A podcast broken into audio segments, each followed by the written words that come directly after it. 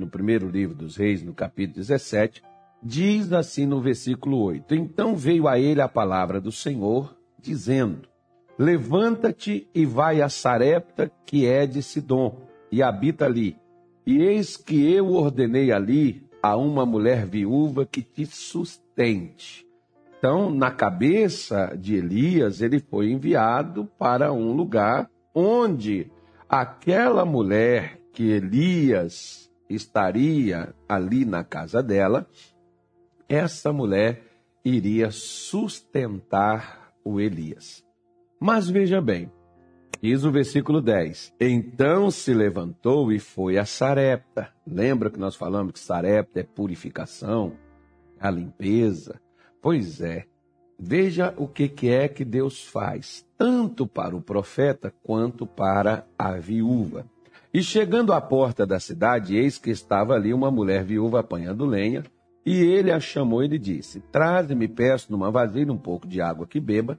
E indo ela a buscá-la, ele a chamou e lhe disse: Traze-me agora também um bocado de pão na tua mão.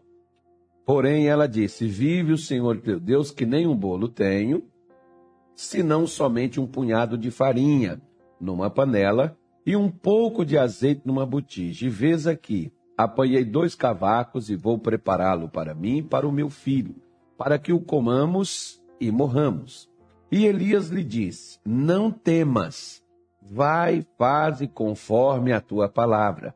Porém, faze disso primeiro para mim um bolo pequeno e trazei-mo para fora. Depois farás para ti e para o teu filho.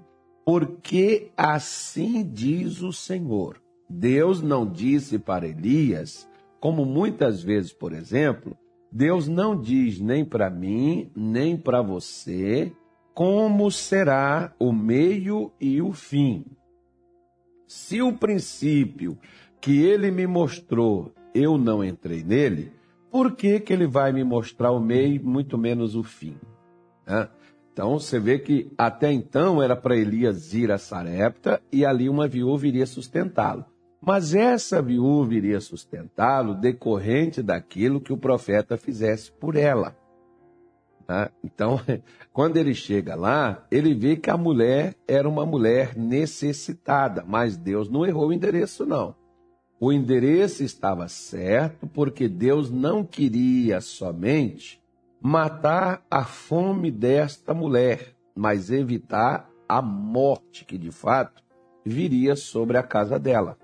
Você veja bem que às vezes, por exemplo, o espírito da morte ele está, às vezes, pairando sobre a vida de muitas pessoas. Às vezes está no casamento, às vezes está na saúde. A pessoa se livra de uma doença e vem a outra. A pessoa se livra de um problema e surge outro. A pessoa acaba de sair do fundo do poço, cai na lama. Né? E, e isso são as situações como às vezes o inimigo está rondando, está por ali cercando a vida da pessoa e prendendo ela. E tentando de todas as formas é, destruir aquela pessoa. Porque você veja bem, a primeira causa que poderia trazer a morte nesta família é a fome. Agora, vejam só que se Elias não tivesse ido a essa cidade, a morte era inevitável. Se a viúva não tivesse recebido o Elias na casa dela, mesmo com receio, medo, né? mesmo com pavor da circunstância, da situação que cercava, da insegurança que gerou aquela situação, mesmo assim, ela ainda teve a coragem de fazer o que o Elias sugeriu a ela. Diz o versículo 15 que ela foi e fez conforme a palavra do Senhor, ou perdão, conforme a palavra de Elias, e assim comeu ela, e ele e a sua casa muitos dias.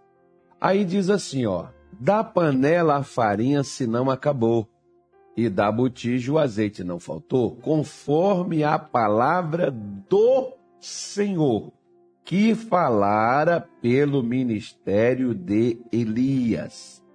E depois destas coisas, sucedeu que adoeceu o filho desta mulher, da dona da casa. E a sua doença se agravou muito, até que nele nenhum fôlego ficou. Então ela disse a Elias: Que tenho eu contigo, homem de Deus? Viestes tu a mim para trazeres à memória a minha iniquidade e matares meu filho? E disse-lhe ele: Dai-me o teu filho. E o tomou no seu colo e o levou para cima ao quarto onde ele mesmo habitava e o deitou em sua cama. E clamou ao Senhor e disse: Ó oh, Senhor, meu Deus, também até, também até a esta viúva com quem eu moro, afligistes, matando-lhe teu filho? Então se mediu sobre o menino três vezes. Deitou sobre ele, né? e clamou ao Senhor e disse: Ó oh, Senhor meu Deus, rogo-te que torne a alma deste menino a entrar nele. E o Senhor ouviu a voz de Elias, e a alma do menino tornou a entrar nele e reviveu. E Elias tomou o menino e o trouxe do quarto à casa e o deu à sua mãe, e disse Elias: Vês aí, teu filho vive. Então a mulher disse a Elias: Nisto conheço agora que tu és homem de Deus e que a palavra do Senhor na tua boca é verdade. Primeira coisa, aqui tem muitas lições, gostaria eu que nosso tempo não fosse limitado, porque às vezes tem pessoas que estão tá no horário do trabalho mas eu vou talvez voltar nesse nesse nesse nesta passagem amanhã para nós não perdermos a quantidade de coisas que, que ela trata e que ela nos traz de luz para a nossa vida. A primeira delas é a seguinte: eu disse para você que se a viúva não tivesse recebido Elias, ela não teria recebido quem o mandou. O Senhor Jesus diz assim: aquele que receber a vós, a mim me recebe. E, por exemplo, eu hoje estou aqui no estado do Mato Grosso, na cidade de Cuiabá. Eu estou aqui nesta live. E o que eu estou falando para você, se foi Deus quem me mandou falar, e eu estou fazendo questão de ler aqui o que diz as Escrituras. Se você não recebe o que eu estou te falando, não é a mim que você não está recebendo. É a Deus. Só que tem uma coisa. Se Deus me mandou e você não recebe, não é estranho porque a sua casa está morrendo, a sua casa está morta por que, que a sua vida não funciona e por que, que você está perdendo. Porque se essa mulher não tivesse recebido o homem de Deus, ela não teria recebido, recebido do Deus deste homem aquilo que destruiria e mataria o seu futuro, que no caso era a sua família, que era a vida de seu filho. Porque duas vezes Deus livrou esta mulher da morte. É interessante que quando estava faltando comida, ela não achou que fosse iniquidade, não. Você viu que ela achou, quando o menino morreu, ela achou então que era o pecado dela que estava matando o filho dela. Por que, que quando faltou comida ela não pensou assim? Porque as pessoas, elas têm a cultura de achar que quando alguma coisa dá errado, é por causa de um pecado que elas cometeram e que Deus então está punindo elas. Se você pegar aqui, eu vou te dar dois, eu vou te dar, vou falar de duas coisas. A primeira, de João capítulo 9, quando Jesus passava e os discípulos perguntaram para ele quando viram o menino cego. Senhor, quem pecou, este ou seu pai, para que eles nascessem cego? Então, você vê como é que uma criança dentro do ventre vai pecar. Ele já veio cego.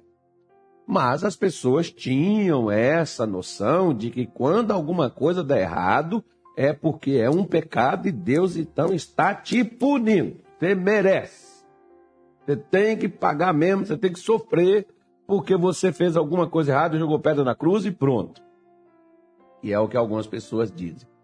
A segunda coisa, interessante demais. Eu convido você para ler. Eu já te dei João 9, vou te dar agora Lucas capítulo 5.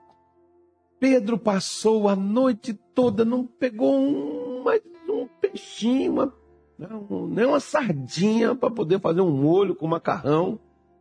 Pedro pegou.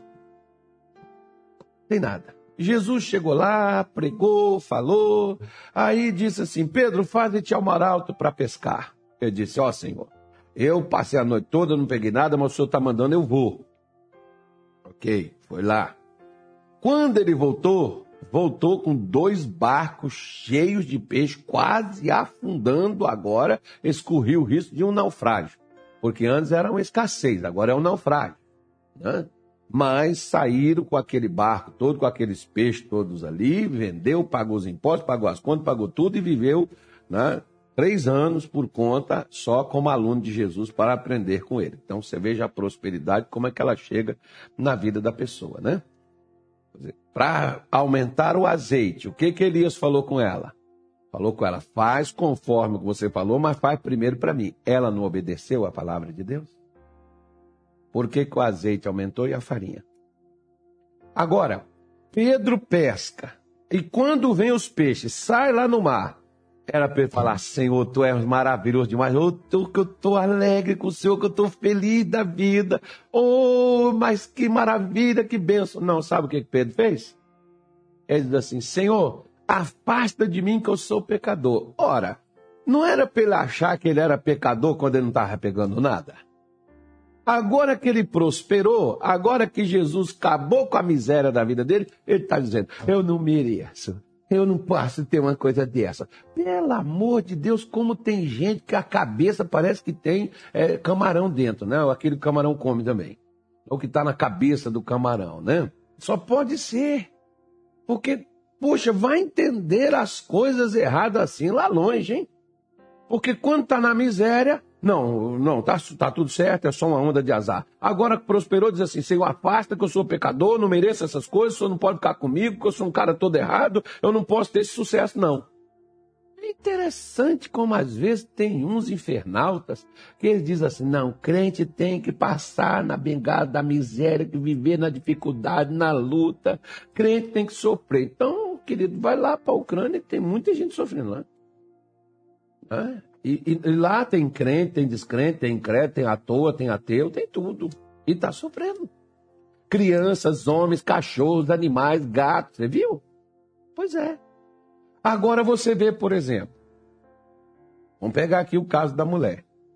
Você vê que quando o profeta aumentou o azeite, Deus aumentou o azeite, aumentou a farinha, ela não diz assim: você veio trazer é, o meu pecado aqui, você veio me mostrar os meus erros, minha falha. Não, ela comeu, ela, ela, né, ela bebeu, ela está ali feliz da vida, deu para a família, todo mundo comeu, o filho comeu, Elias comeu muitos dias. E passado esses dias, o que que acontece naquela casa? Vem outro revés. O filho morre. Quando o filho morre, você veio para cá para poder falar meu pecado? Foi isso que você veio fazer? Pois é, você viu que até o Elias entrou na onda da mulher? Ele chegou lá e disse assim: Senhor, por que tu matastes o filho dessa viúva? Até ela o Senhor afligiu. Oxe, de meu Deus do céu, como às vezes até os provérbios de Deus estão enganados, né? Você lembra de Jonas? Você pode dizer assim: Não, pastor, mas o homem de Deus não se engana. Quem te disse? Moisés se enganou, Abraão se enganou, Noé. A história está aí para você poder olhar e ver. Não. E está Elias também aqui dizendo para Deus: até o filho dessa viúva o senhor afligiu, o senhor matou esse menino. Foi Deus. É, porque Deus não tem nada para fazer. Aí ele sai assim, matando as pessoas, jogando bomba nelas, fazendo elas fugir do seu país. É porque é Deus que faz essas coisas, irmão. É Deus que faz esses negócios, ficar separando casais, fazendo casais brigar, fazendo filho largar pai, fazendo filho brigar com o pai, né, filho brigar com a mãe. Então, genro com a sogra, oxe, é Deus que faz esse negócio aí. É Deus que tem essa coisa de ficar botando as pessoas umas contra as outras e fazendo as pessoas fracassarem. Por quê? Porque vocês estão em pecado, então eu estou atiçando fogo para desgraçar. Bom, se já está lá no pecado, o pecado se encarrega de fazer o trabalho dele, porque o salário do pecado é morte. Então Deus não precisa fazer mais nada, não. O que que Deus foi ali na casa daquela viúva fazer? O que Deus foi na casa daquela viúva foi tirar o espírito de morte que estava dentro daquela casa. Qual é o espírito que está dentro da sua? Às vezes na sua vida, na minha vida, tem outros tipos de espírito. Às vezes tem o espírito da doença, tem o espírito da miséria.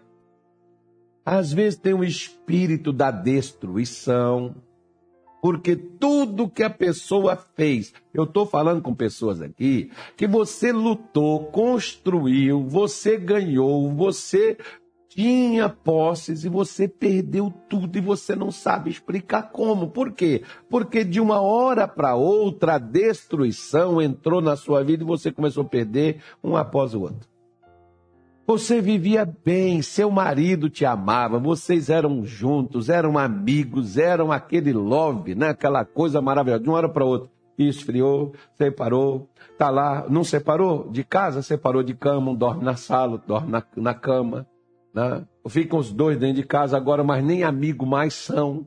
Não parecem dois inimigos. Por quê? Porque o espírito da destruição está dentro da sua casa. Como que eu tiro ele, pastor? Bom, você viu o que, que o profeta fez? Como que eu faço isso? Você viu como foi que ele agiu? Primeiro, Deus mandou ele ir, certo? Ele foi. Chegou lá e diz assim: faça conforme a palavra do Senhor.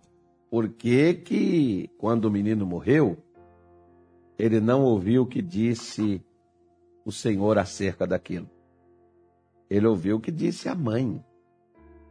Tu viestes trazer a minha iniquidade e matares o meu filho? Você veio me lembrar dos meus pecados? Ah, deixa eu falar com você uma coisa. Ninguém nos precisa lembrar dos nossos pecados, eles estão sempre diante de nós e com eles nós nos sentimos culpados. Se você sabe muito bem o que é que você faz.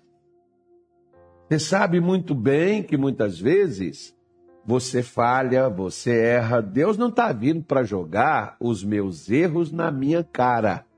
Tem pessoas que às vezes elas entendem, quando a gente fala de pecado, elas entendem assim, é porque esse pastor prega duro, joga na cara da gente. Querido, eu não estou jogando, não, nem na minha cara, nem Deus joga na minha cara o meu erro. Deus me conscientiza justamente para me livrar da consequência que essa praga vai trazer na minha vida.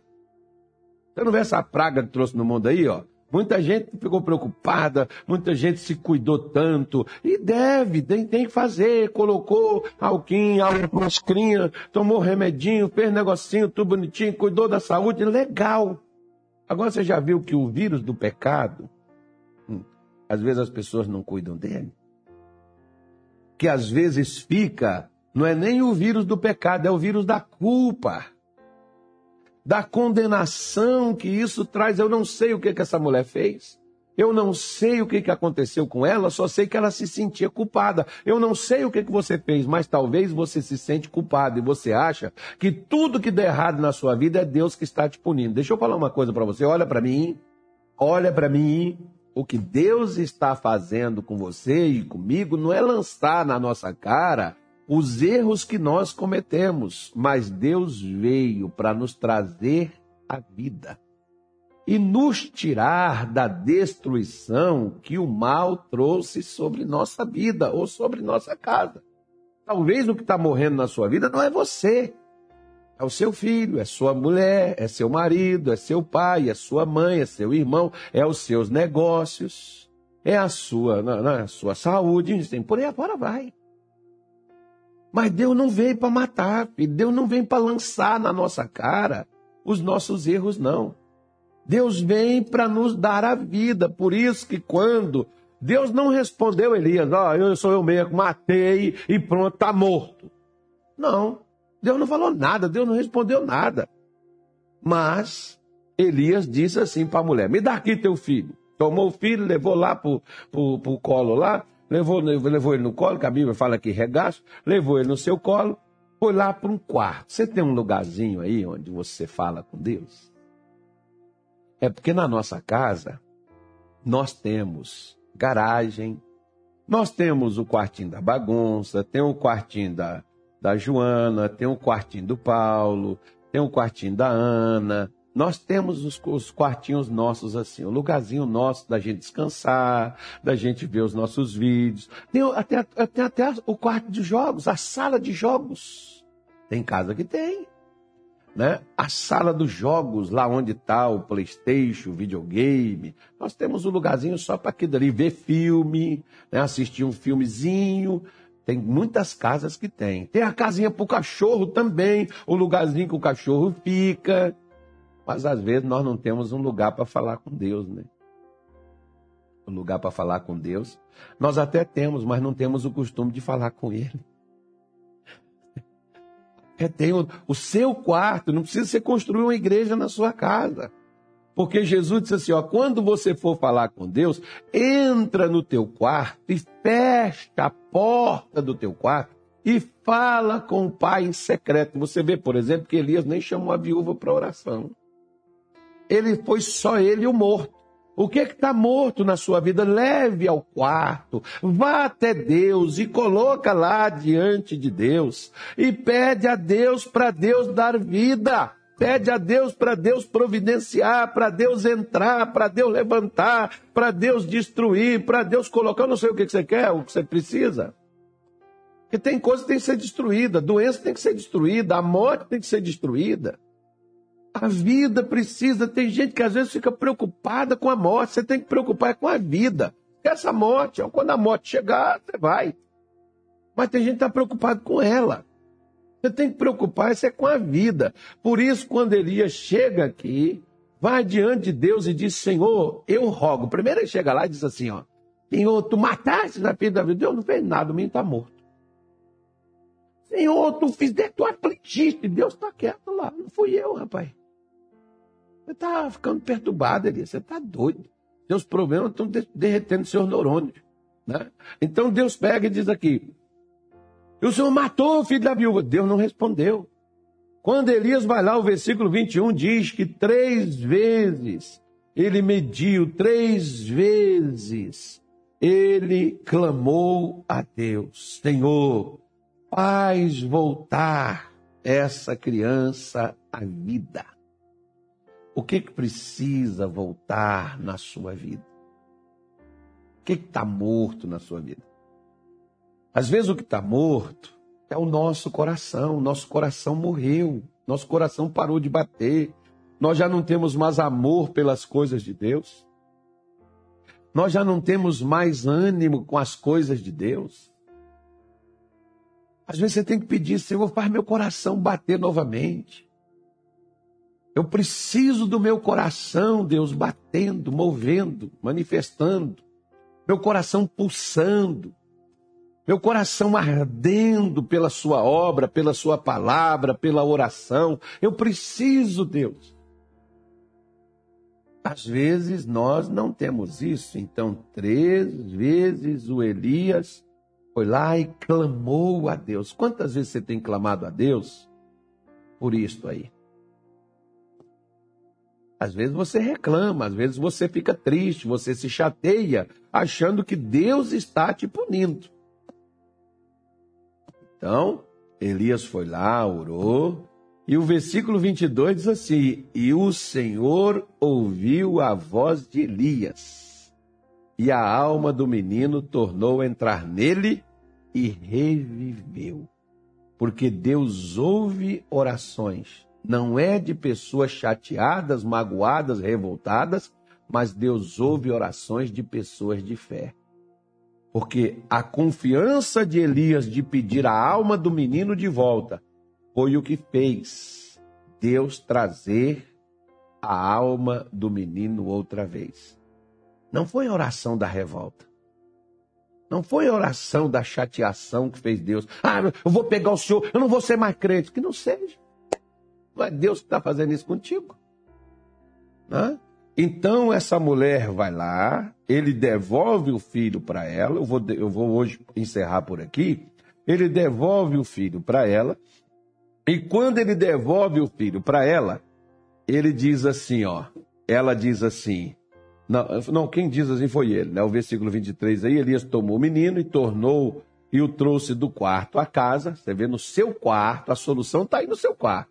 Vai para o seu quarto e clama a Deus, fala com Deus. Você está no nosso propósito dos 21 dias. Se não tiver, entra. Só tem mais 10, mas entra. É melhor você fazer 10 do que não fazer nenhum, ué. É melhor você fazer 10, se não, dá, não deu para você entrar nos 11, entra nos 10.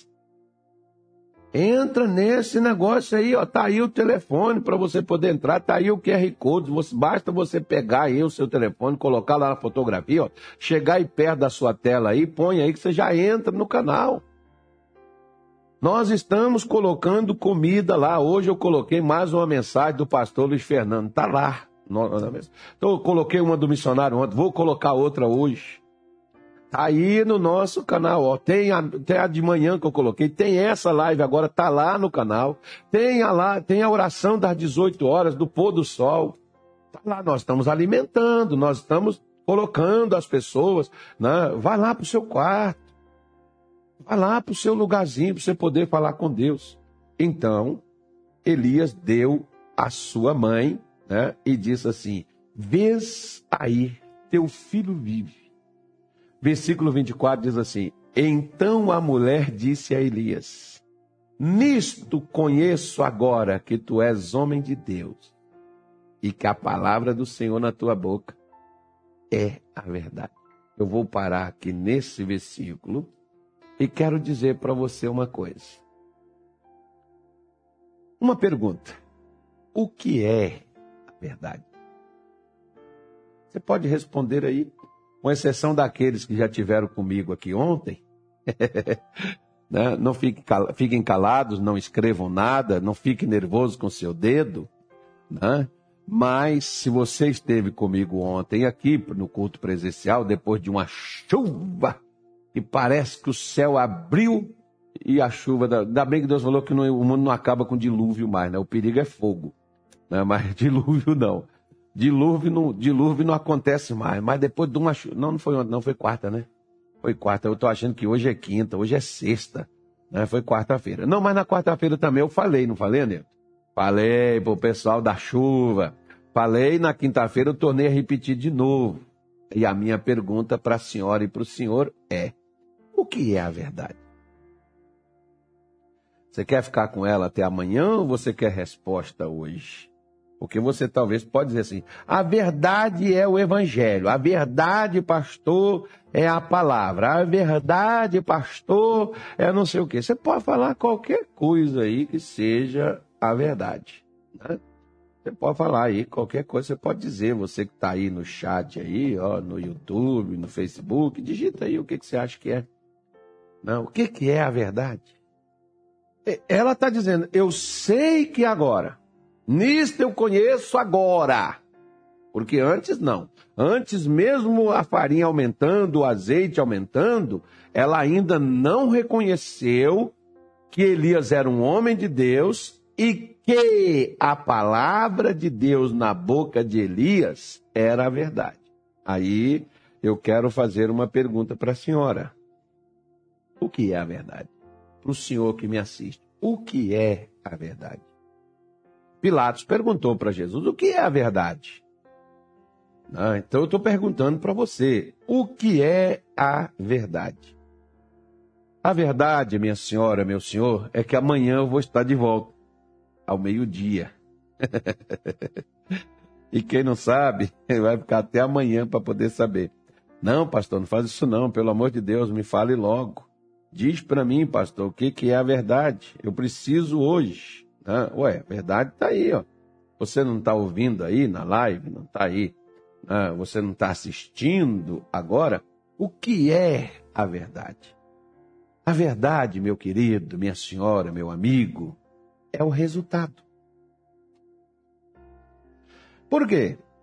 Porque vamos fazer o seguinte: Vamos supor que eu vou ensinar para você uma dieta para emagrecimento. E você olha para mim e diz assim: como que ele está gordo? Essa dieta, como que essa dieta funciona? Pode até a dieta ser boa, mas eu não posso dizer, olha, eu fiz e o resultado está aqui. Você vai chegar, vai olhar, vai, vai lembrar do pastor Nilton com o Daniela, né? É, pastor Daniela, é seu cunhado as, as coisas internas que tem aqui. Me faz lembrar dessas horas. Sabe aquelas pessoas que você chega para elas e você prega para elas, a vida delas está desgraçada, mas ela diz assim: É, Deus já tinha falado comigo sobre isso, mas Deus falou com você, mas que praga que sua vida não muda. Sua vida, tá, a, a verdade é o resultado. Não, pastor, é que eu tenho orado, é porque eu tenho buscado a Deus, mas minha vida não muda. Então, peraí. Deus é mentiroso? Diz um dito popular que contra fatos não há argumentos. Então, quando você mostra o resultado, ah, eu já sei. Não pode. Às vezes o meu pai chegava lá para mim e dizia assim: meu filho faz isso, isso, isso. Eu ia lá, fazia, dava errado. Meu pai chegava e dizia: não é isso, não, meu filho. Mas eu tinha dito: não, pai, eu sei como é que é, pode deixar comigo. E como eu sabia, eu sabia nada. Porque o que eu conheço é o resultado que eu apresento. Por isso Jesus diz assim: conhecereis da igreja da graça, conhecereis da live dos 21 dias restaurando o altar. Não, reconheça a verdade, a verdade te libertará. Então Jesus está dizendo que o que eu conheço da parte de Deus, eu terei o resultado na minha vida. Então, se você conhece o Deus que salva, você é salvo, seus pecados estão perdoados e você está com o nome escrito no livro da vida. Mas se você não conhece o Deus que cura, você morre doente e vive uma vida destruída. Se você não conhece o Deus que prospera, você é um cristão, filho de Deus e passa fome porque você não conhece o Deus da prosperidade. Você não conhece a verdade que prospera. A verdade é o resultado que você e eu temos na vida. Se essa mulher, por exemplo, outros profetas passaram por ali e falaram coisas que não aconteceram. Você quer saber se um homem é de Deus ou não? É se o que ele fala se cumpre. Leia na sua Bíblia, Deuteronômio 18, você vai ver lá. Pode ler o capítulo todo, não vai te fazer falta nenhuma. Né? Leia lá.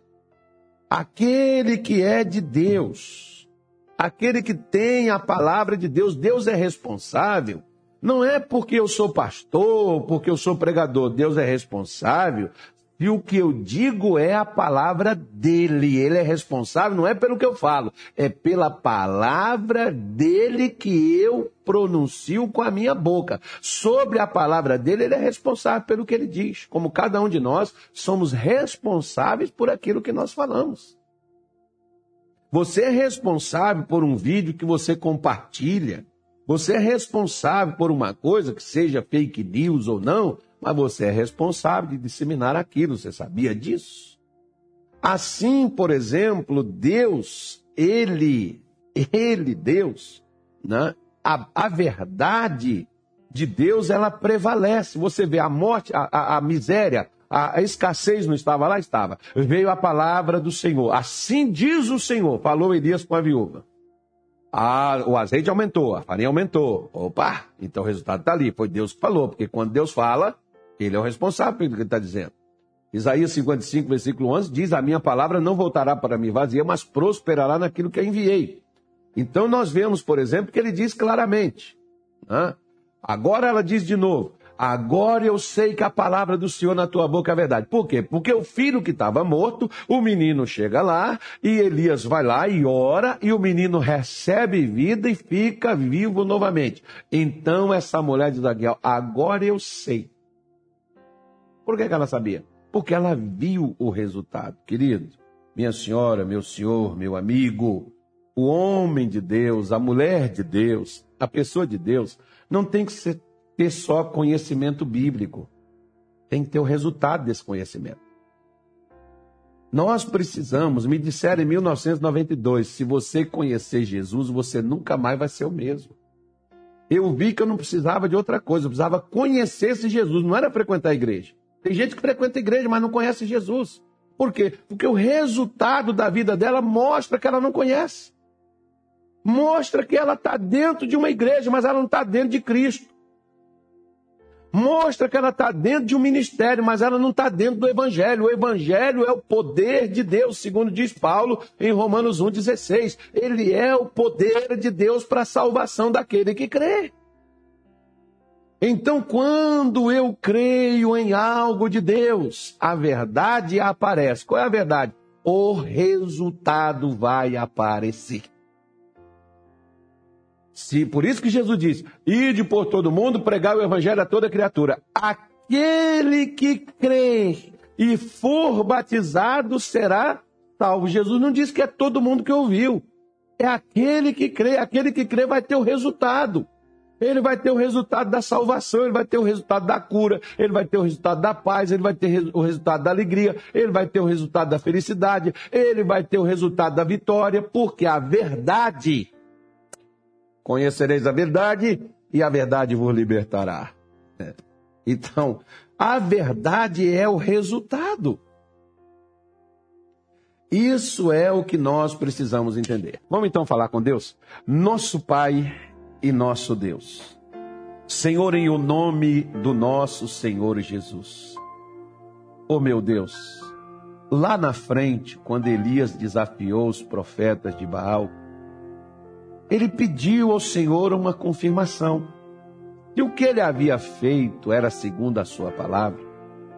E de acordo com o Senhor havia mandado, então que o Senhor respondesse. E a resposta era que fogo descesse do céu.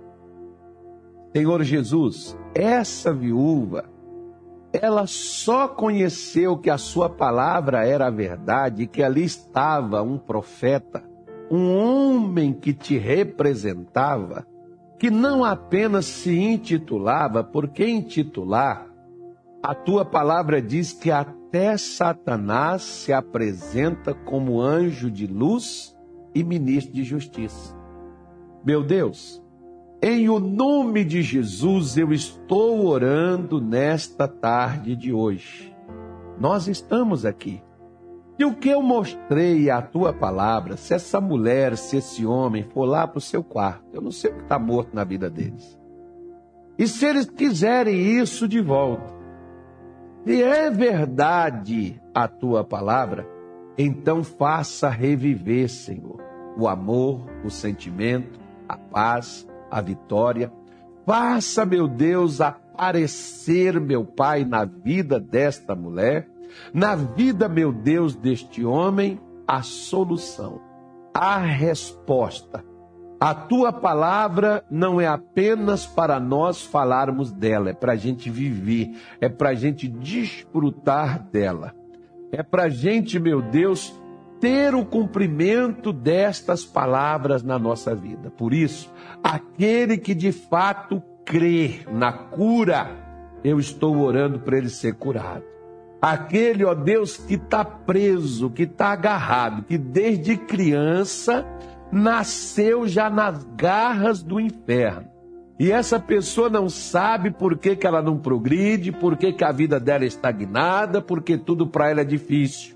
Meu Deus, mas o Senhor é aquele que entra no oculto, no profundo e no escondido, e o Senhor entra nas trevas, porque o Senhor é a luz. Que o Senhor possa entrar nesta tarde de hoje na alma, no espírito, no corpo, na mente, onde quer que seja, e onde essa pessoa estiver aprisionada, de hoje em diante isso não vai perpetuar isso não vai continuar, isso tem que acabar, essa maldição do inferno, esse controle do emocional, do psicológico, do físico, das finanças, da família, da saúde, da vida sentimental, da vida conjugal, que o Senhor jogue agora uma bomba no inferno para explodir dentro da vida dessa pessoa. Todas estas obras do inferno, a morte que Satanás trouxe trouxe para dentro do casamento, para dentro da família, para dentro do relacionamento, para dentro da vida financeira, para dentro desse corpo, para levar essa pessoa a óbito. No nome de Jesus, eu estou te pedindo agora. Interfira, meu Deus. Joga para fora. Traz vida. Eu sei que não é por causa de pecado e se é por causa de pecado, o Senhor também pode perdoar. Então eu oro pelo perdão. Eu te peço que perdoa. Se essa pessoa se sente culpada, condenada, tire essa culpa, esse medo, essa condenação, assim como arranque, meu Deus, pela raiz, lá das entranhas, lá de dentro, arranque esse câncer, Jesus, que está dentro desse corpo agora.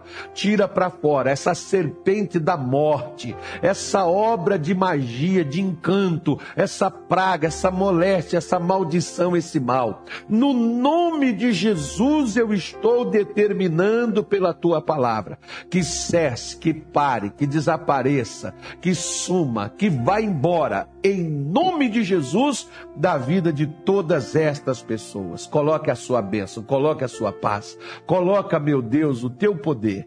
Nós oramos e abençoamos estas pessoas e que a tua palavra, na qual essa mulher creu, neste homem creu, venha se cumprir na vida deles. Eu digo isto no nome do Senhor Jesus. Amém? E graças a Deus.